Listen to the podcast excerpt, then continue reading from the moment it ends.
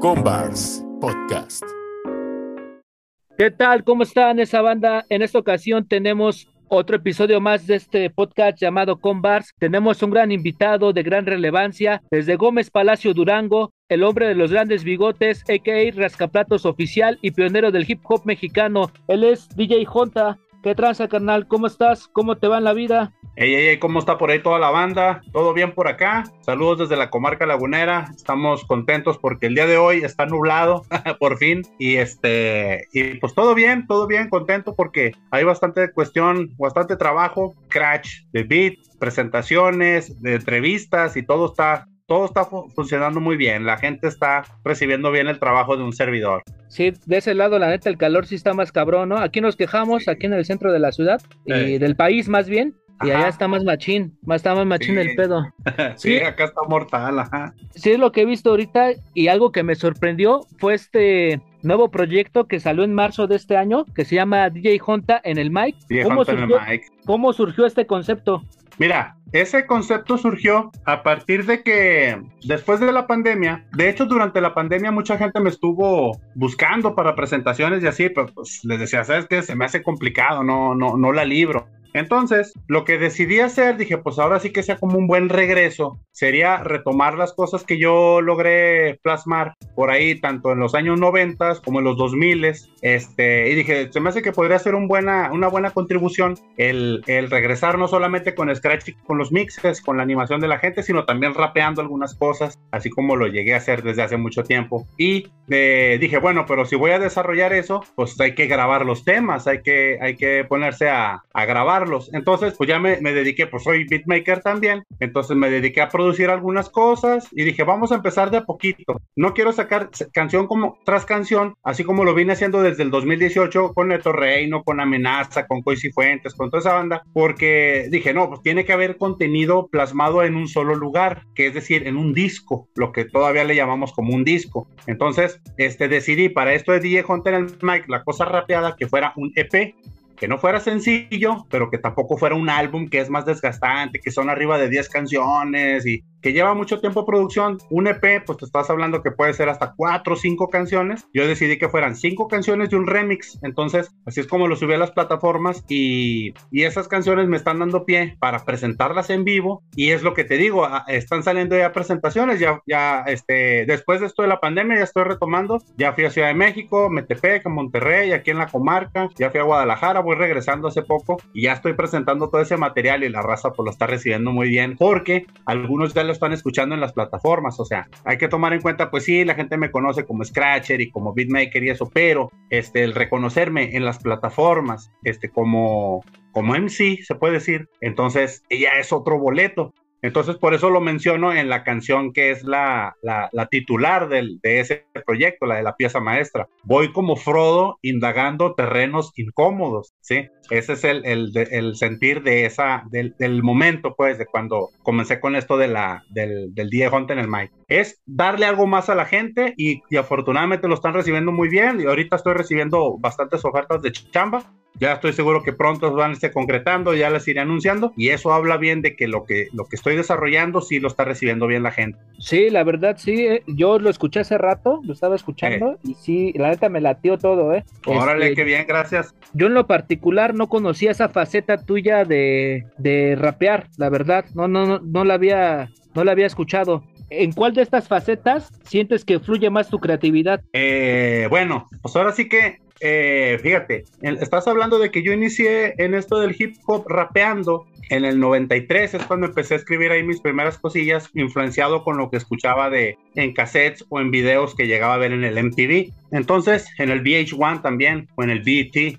entonces, esos, esas este, influencias, porque yo sí le, siempre le he masticado el inglés desde chiquillo, siempre lo he entendido. Entonces, eh, pues sí me daba unas nociones de que, o sea, el video ayuda mucho, pero ¿de qué están hablando? Entonces, este, pues yo sí me daba unas ideas y llegué a plasmar algunas cosas, que fue cuando desarrollé el primer álbum, que fue el de las mil y un groserías de 1996, este, que ese solamente salió en cassette y ahí fue un álbum completo. Entonces, eh, con Boca Age. Entonces, yo ya, ya traíamos una noción, obviamente, pues estás hablando que tenemos con unos 17, 18 años, eh, tenemos una concepción diferente y sobre todo que eran las ganas, más que, más que nada las ganas de plasmar ideas de lo que se me ocurre, es que este rapea así, pero también soy chuki chuki por acá. Entonces todas esas, todas esas inquietudes que estaban aquí enredadas, no había alguien que le diera un, cauce, pero solamente estábamos desarrollando cosas, que, o sea, por mi parte yo estaba escribiendo, yo estaba haciendo scratches y estaba produciendo beats, tocando la música, porque no, todavía no tenía algunas cosas para samplear, ya después conseguí el sampler. Entonces toda esa creatividad, como lo mencionas ahorita, pues era más que nada eh, un reflejo de la, de la influencia de las canciones que se escuchaban, porque pues estás hablando que escuchaba Ron DMC, escuchaba Funk Dubies, escuchaba este, LL Cool J, escuchaba The Two Live Crew, entonces todas esas cosas son las que, como te digo, es una mezcolanza de ideas, cosa que en Estados Unidos desde los 80 ya se estaba desarrollando, y esto te estoy hablando del 93, 94, 95, entonces duré cinco años desarrollando letras en las cuales pues yo manifestaba una cosa de resistencia como la de Caos Total, o manejaba algo cotidiano o cotorreo con un, vecino que se que común de, la, otra, la otra persona con la que rapeaba, que era Don Licor, que le pusimos la tienda de Don Licor, y había otra cosa que se llamaba este, ese barrio que hablamos, una cosa de, de los barrios, ¿no? O sea, cosa así callejera. Entonces, era una, una mezcolanza de ideas, es lo que te digo, porque realmente una identidad propia, ¿yo qué puedo hablar de mí? Pues estás hablando que estaba en la secundaria, pues de acá de una ciudad medianita, que no había mucho que hacer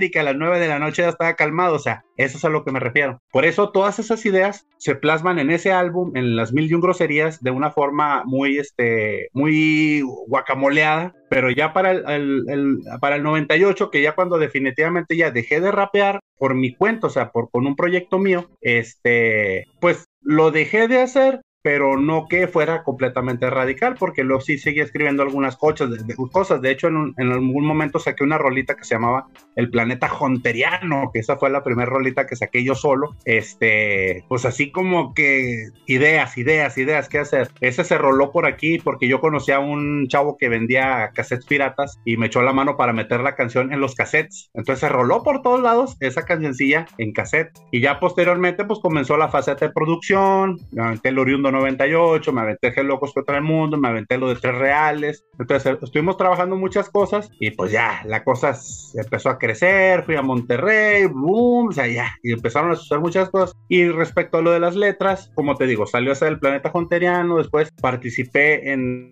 en la rola de, de, Perros Nocturnos 2, que sale en un disco que se llama Más Rap Bien Hecho, ahí rapeé unas cosillas, porque era Soldados del Reino, los invitados, entonces, este, no, pues que quién quiere rapear, porque a, a las otras personas personas no les gustaba lo que, lo que hacían ellos. ¿Para qué los invitas si no quieres rapear con ellos así? Pues yo mero, yo me vento unas barrillas y yo escribí un cachito, un pedacito, este, pues ya, pero ya había una temática, entonces ya no era, ya no fue tan difícil para mí desarrollar la, el temita, pues aunque fue poquito, pues lo hice. Y después me invitaron unos chavos de Tijuana con una bandita en Monterrey para hacer la de Tijuana Rap Sessions, que fue una rolita que hicimos por ahí. Y también, pum, se armó, también escribí todo. Y así, o sea, conforme pasó el tiempo, ya saqué el, disco del de El Gran Juicio Final en el 2007, que ese, pues, se puede decir que es así como el mío oficial, el primero. Y ahí saqué la rola de El Gran Juicio Final, rapeando yo y habla, eh, también la del el más buscado, que ese es un track escondido. Entonces ya, ya empecé a plasmar temáticas desarrollarlas, ya no era solamente versos al aire o una idea de que esto y que el otro y que aquí y que acá, no, ya era una idea, ya iba sobre temáticas. Entonces esa creatividad ya la fui puliendo y poco a poco te digo, no era de que yo me dedicara a eso, pero no dejé de hacerlo, o sea, o sea, sí, pero no. Entonces, eh, ya pues avanzamos todo, todo el dos, del 2010, 2011, 12, 13, todo ese tiempo, y estuve escribiendo algunas cositas por el 2007, en ese lapso, 2008, cosa que rescato en, precisamente en el Die Hunt, en el Mike, ya ahí, ahí rescaté algunas letras de esas viejitas, y en el nuevo que voy a sacar, que ya próximamente van a estar por ahí disponible, hay una rola que también rescaté del 2007, y la rola está completita. Entonces ya la arreglé, ya le metimos master y todo. Scratches porque no tenía, pero eh, yo la regrabé. O sea, hubo muchos detalles que se, se mejoraron, pero la rolita ya se rescató y ya después la van a escuchar. Por eso ahorita estoy animado porque pues la gente lo está recibiendo muy bien, está recibiendo buenas críticas, pues por ejemplo tú que me estás diciendo, y pues ahí vamos, ahí vamos, vamos avanzando con eso de la creatividad. Entonces me gusta apoyarme en cosas ya sean temáticas o escribir versos al aire respecto a los sentimientos que voy observando todos los días, lo que sucede en la calle, lo que me sucede a mí, o sea, de todo lo que veo en la tele, lo que escucho en el radio, todo eso me gusta plasmarlo en, en las letras. Todas las vivencias que estoy observando, las plasmo por ahí, es lo que me inspira, pues. A en especial en este proyecto, el que me gustó fue la canción de Rascaplatos. Ah, sí, sí, con sociedad. Sí, oye, ¿habrá así como un vinil de este proyecto o de, estos EPs que vienen? Fíjate que sí me lo han pedido, ese del día Hunter el Mike se, había pensado sacarlo porque sí me lo han pedido, entonces sí me llamó la atención de que bueno, o sea, digo, pues sí me gusta lo que hago, pero, pero lo interesante es conocer la reacción de la gente y mucha gente sí me ha comentado, oye, es que suena muy bien, dice, parece como si nunca lo hubieras dejado de hacer y cosas así. Y pues entre que sí y que no, o sea, hay cierta verdad, pero pues, realmente yo no me considero así como que un super acá, pero lo trato de hacer lo mejor posible, trato de aprender, platico por aquí por allá, ya platiqué con Darta, ya platiqué con Terma, ya platiqué con Sociedad Café, ya platiqué con Tabernario, o sea, platicando con Neto Reino, o sea, y aprendiendo, aprendiendo con la banda es, es lo que conforme me voy, me voy, dando cuenta con el elote, por ejemplo, también ya tuve mi, mi larga plática con Caporal, ya también ya tuve mi larga plática, este, pues es aprender de los grandes, ¿no? Y afortunadamente sí son compartidos y sí este, señalan algunos secretillos por ahí que pues tratan de ayudar de que el desempeño sea mejor y pues ahí la llevamos. Entonces por eso sí me he animado de repente en hacer un tiraje de, de del, del Diego en el Mike eh, y a ver si es posible puede sacarlo a lo mejor este año, que sea posible sacarlo porque ya salió en CD, quedan muy poquitas copias y este y pues tal vez el vinil se lo vaya a desarrollar en algún momento. La verdad, sí, ando en Sí, que, que la neta sería muy chido porque yo en sí también supe de ti por un compa que era DJ, que se llama DJ Roger, acá de la ciudad, y tenía mucho ese vinil de ritmos, rasguños y herramientas. Ah, sí, sí. Lo traía para todos lados. Y también te mencionaba esto del vinil, porque eh. para la gente que está dentro de DJ, aprecia mucho los trabajos que tú realizas. O sea, te ve como, como alguien de los que ha estado ahí desde el principio, ¿no? De como y la neta sería muy chido tenerlo como referencia a toda esa banda que se dedica al tornamesismo, a toda esa banda que está en e, también en ese aspecto de dentro de la cultura hip hop. Ajá, sí, sí, sí, o sea, de hecho, cada vez que, intento hacer eso, este, de, lo del vinil, pues trato, procuro siempre pensando en que no solamente va a ser un coleccionista el que se va a llevar la música, sino también va a haber DJs que pueden darle un uso para, sus trabajos. Por ejemplo, cuando edité el álbum, bueno, el, el, el EP de Poniendo la en el mapa de César en Bocache, este, que de hecho aquí lo tengo, ¿no? ya sé, ya lo viste, ya lo viste tú. No, no más me tocó ver el de ritmos, rasguños y herramientas. Ah, no. déjate lo enseño. Espérame. Este es el vinil en 7 pulgadas del, del en Boca H. Ahí está firmado por, por Caporal. Aquí está la firma del Caporal. Acá está la mía. Este, mira. Ahí está el vinilillo. Esta es la fundita. Ahí estoy agachado yo, era. Estamos chavo. Era. Este es el, el, logotipo. Acá está la foto del centro. Este está grabado en 33. De este nada más saqué 50 copias. Y este es el último. sí, porque volaron afortunadamente las en Boca Hachis. Así. Este no lo habías visto.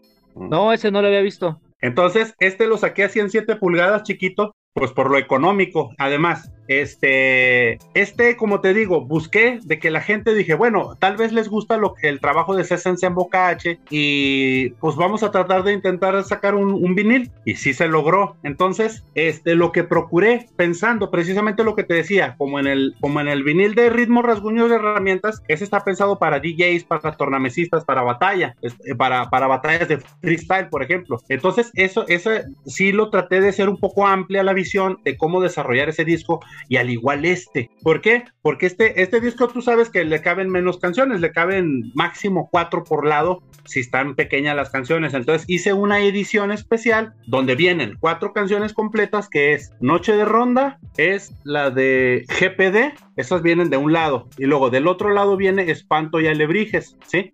Esas vienen completas, pero le agregué como, dije, bueno, ¿cómo le hago para integrar todas las, las los temas? Entonces lo que hice fue agregarle unos breaks de las canciones que faltaron, que son las menos fuertes del, del, disco. Paisas, break. Y lo dice, este, todos a saltar break y perros nocturnos break, que son solamente cachitos que se, que se pueden integrar para que los DJs que compraran sus dos copias pudieran hacer juegos con esos en el mismo sentido del ritmo, rasguños y herramientas. Además, dice frases batalla 3 frases batalla 3. Ahí dice. ¿Por qué 3? Porque en el ritmo rasguño de herramientas viene frases batalla 1 y frases batalla 2. Entonces frases batalla 3. Dan la consecución. Y también viene ferretería para el pinchadiscos. O sea, ahí vienen sonidillos de todo, unas frasecitas para que los DJs puedan escrachar. Entonces, si te fijas, viene complementado porque en algún momento, si a alguien se le ocurre utilizar este para una batalla de, de, freestyle, lo pueden utilizar los beats que vienen ahí, que son los breaksitos. Obviamente con dos viniles, pues ni modo que le esté regresando. Y luego, vienen los sonidos que vienen este, para hacer scratches de, de, todo así en general y viene también frases de batalla que es por si hay alguna competencia o una rola donde le pidan al DJ que, que haga sus scratches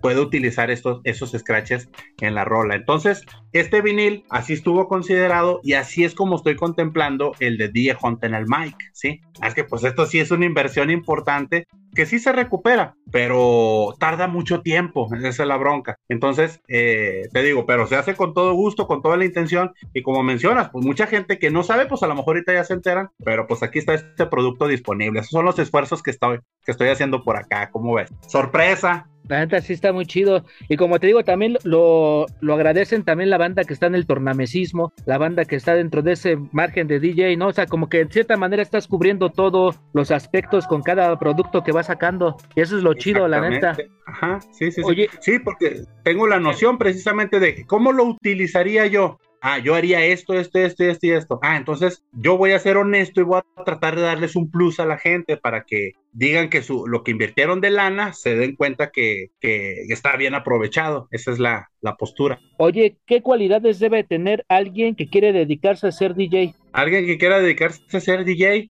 yo considero primero que le tiene que gustar la música de todo, no necesariamente de todo, pero sí tiene que disfrutar este, los sentimientos que le transmite cada uno de los géneros. Por ejemplo, a mí me gusta de repente mucho las cumbias de los 60s y de los 70s. Tienen un feeling bien, bien diferente a las cumbias de hoy, sobre todo que aquí en la comarca este, ahí está la cumbia lagunera que es muy rápida. Acá es aceleradas. Y, por ejemplo, las cumbias que oyen en, el sur son muy lentas, como, tipo vallenato y eso. Y a mí este, no me gustan esas, pero sí me gustan las cumbias de, de, otra época, de los años 60, 70, sí tienen un buen feeling. Este, y eso, eso es lo que tienen que aprender a leer luego los, los que se dedican a eso del, de la de, que quieran puede ser en la cosa del DJ, porque luego hay algunos que le tiran a todo y no le pegan a nada en la cosa de DJs, sino simplemente tienen que reconocer y ser honestos. ¿Qué me gusta? ¿Qué no me gusta? No, pues sí me gusta esto. Vamos. Por ejemplo, es difícil decidir luego dedicarse al tornamesismo porque luego a veces mucha gente no lo aprecia, pero a estas alturas en el 2022 hay muchísimo escasez de tornamesistas. Entonces, eh, créeme que cuando afortunadamente que tengo presentaciones, la gente se acerca y se pone a grabar con el celular porque no lo van a volver a ver en mucho tiempo en vivo. Entonces, esas son las cosas que tienen que valorar los DJs para saber a qué se quieren dedicar, porque me ha tocado muchos casos que se acercan, oye, quiero que me enseñes, oye, ¿cómo le va a caer? Pero no pasa de los dientes para afuera. A ver, ¿y qué vas a hacer? Es que ya compré mi aparato y acá, ¿y, qué más? Eh, no, pues es que nada, pues es que ni, ni, chance tienes. pues es que es tú, eres tú, o sea, ahora sí que yo no soy tu papá para andarte corrigiendo. Yo te voy a ayudar, te voy a dar eh, tips y todo eso, pero ahora sí que si, como dijo el Joker, si sabes hacer algo nunca lo haces gratis. Entonces, esas son las cosas que mucha gente a veces no entiende y luego se hacen los sentidos. Y como ahorita está la generación de cristal, pues olvídate. Entonces, eso es lo que yo creo que la gente tiene que entender. Primero tiene que eh, darse cuenta del sentimiento de la música, lo que les transmite cada canción por ejemplo, cuando salió recientemente la rola de Coldplay con los BTS, el final de la canción,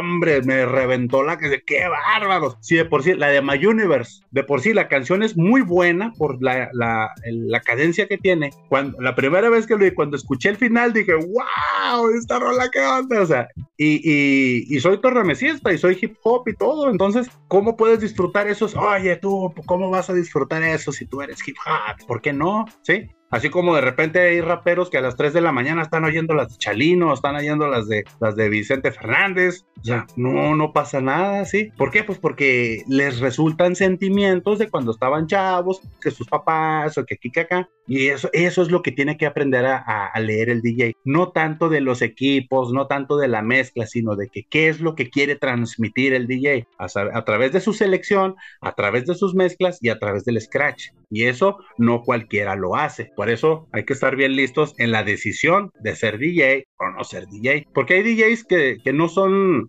que son DJs entre comillas, pero son selectores más que nada, o sea, te ponen canciones nada más, como el, el Sick Jacken, por ejemplo, que de repente sube sesiones, así que él pone rolías, no es DJ, no es DJ, pero pone sus selecciones y se respeta y, y, no vas a esperar más, no, que se ponga a mezclar y que haga scratches, no va a pasar, no va a pasar, pero sí tiene el gusto de, ¿saben qué? Las canciones que yo pongo le gusta a un grupo de gente y, y me lo reconocen. Se respeta y adelante. Ese es el punto, más que nada. Sí, tienes razón, la verdad, este, el DJ es la parte fundamental, el que te dice, mira, escucha esto porque esto es lo bueno, ¿no? O, o de cierta música y también tiene que tener cierta habilidad en el oído para diferenciar bien qué va con qué va. Y igual en el tornamesismo, ¿no? También tiene que sentir, tener esa como de, de competición, ¿no? De, de, de, ir más allá con, con diferentes herramientas y todo lo que van teniendo a la mano. Oye, este, ¿qué otra actividad aparte de la música te gusta? ¿Qué otra actividad aparte de la música me gusta? Este, pues me gusta dar clases. Eso sí, sí me gusta. Está suave. Yo es que soy profe de español, de secundarias, por eso sí, sí, sí me gusta eso. Oye, este, recomiéndanos una canción que tú sientas que todo el mundo debería de escuchar. Híjole, una canción que... ¿Pero de quién? ¿Así en general? Este... Ay, ay, ay. Una canción que, que todos deberían de escuchar. Híjole. Es que está difícil porque si hay diferentes hay varios temas que sí te transmiten diferentes sensaciones, pero que son, ¿cómo se le dice? Eh, simbólicas, representativas del género o representas de una época o representas representativas de un momento en, el tiempo. Entonces, por eso sí está difícil algo. Por ejemplo, esa que te digo de My Universe, eh, uh, es un super mega rolón que podría sí ser recomendable si la gente sabe leerla, si tiene ganas de escucharla. O sea, porque luego hay mucha gente, no, yo soy puro hip hop y soy purista. Yo también, carnal, yo soy súper mega purista, sí, súper mega purista, pero como DJ tengo que tener el oído más afinado para saber qué transmitirle a la gente, además de solamente lo mío. Y ese enriquecimiento los va a enriquecer a ellos y van a decir, ah, este DJ es otra onda. Por eso luego a veces en las sesiones que me invitan, también meto elementos eh, de tecno noventero o a veces tecno, pongo cosillas de repente de merenhouse este, o a veces pongo este, cositas ochenteras como High Energy. Entonces, ¿por qué? Pues porque a mí esas canciones sí me llegan, sí me transmiten, aparte que, que algunas las viví, otras, este, considero que tienen un elemento interesante que te aporta algo que hay que ponerle mucha atención, hay que escuchar muy bien para poder disfrutar esa música. Entonces, eh, sí, en el sentido de la pregunta, yo te diría que podría ser esa. Así reciente, nuevecita, esa de My Universe, sí es un super rolón. ¿Y película, serie o documental que, nos puedas recomendar? Eh, película, serie o documental que te aporte. Fíjate que de películas, bueno, la, a mí, a mí me, me llamaba mucho la atención la serie de Doctor House, porque ese señor se porta como yo es así muy irrelevante, muy irreverente, no irrelevante, irreverente, porque, porque daba una perspectiva de las cosas completamente contraria a lo que tú esperabas y eso lo hace interesante porque luego mucha gente es borrega, ¿no? O sea, en el, en el bueno o mal sentido, no sé cómo se lea, eh, de que es que esto es así y son muy ortodoxos y no, pues hazle así.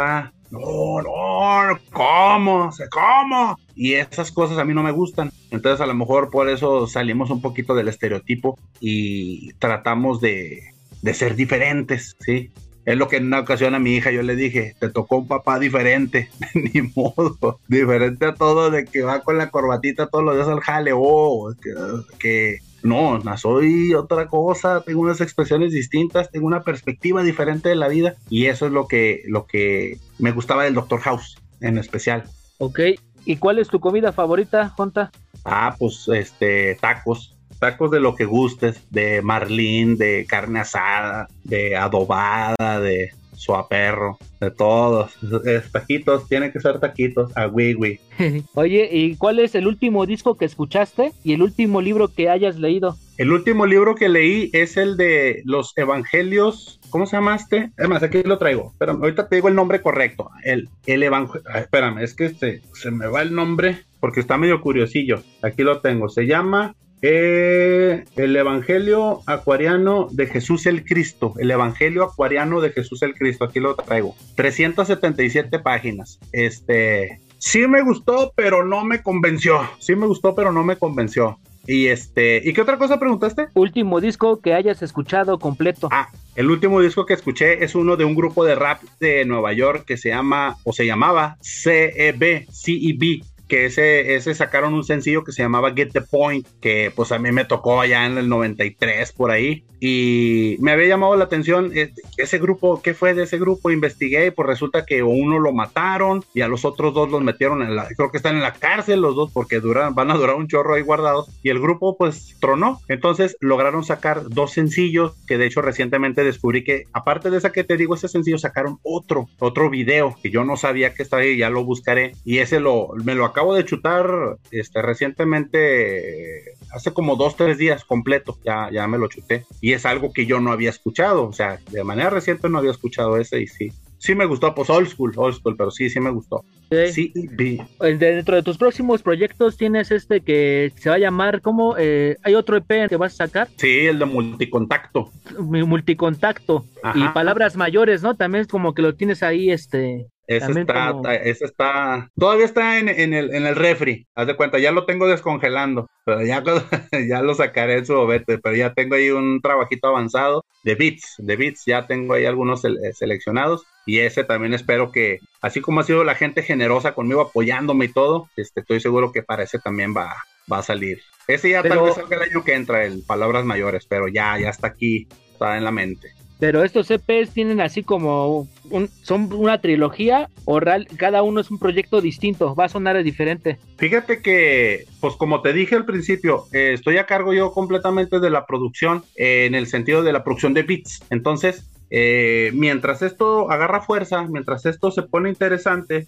voy a, este, voy a estar a cargo yo por lo pronto. Ya más adelante, si, si hay posibilidades de que algún beatmaker o alguien se este, se interese en participar, que quiera sumarse al proyecto de alguna forma, pues bienvenido y le damos, le damos candela. Pero por lo pronto el multicontacto ya está terminado, ya, está en masterización de hecho y ya están las colaboraciones ahí, todo, todo, ya está, ya está estructurado, ya está el sencillo, ya está seleccionado y este, o sea, ya está, ese proyecto ya, ya, no que vaya a ver la luz pronto, sino que ya, ya se puede decir que ya está listo y ya voy a pensar en el de palabras mayores. Esa es la, la cosa para que próximamente la gente, ya que les anuncie que ya esté disponible, que se pongan a escuchar lo que sí va a estar interesante.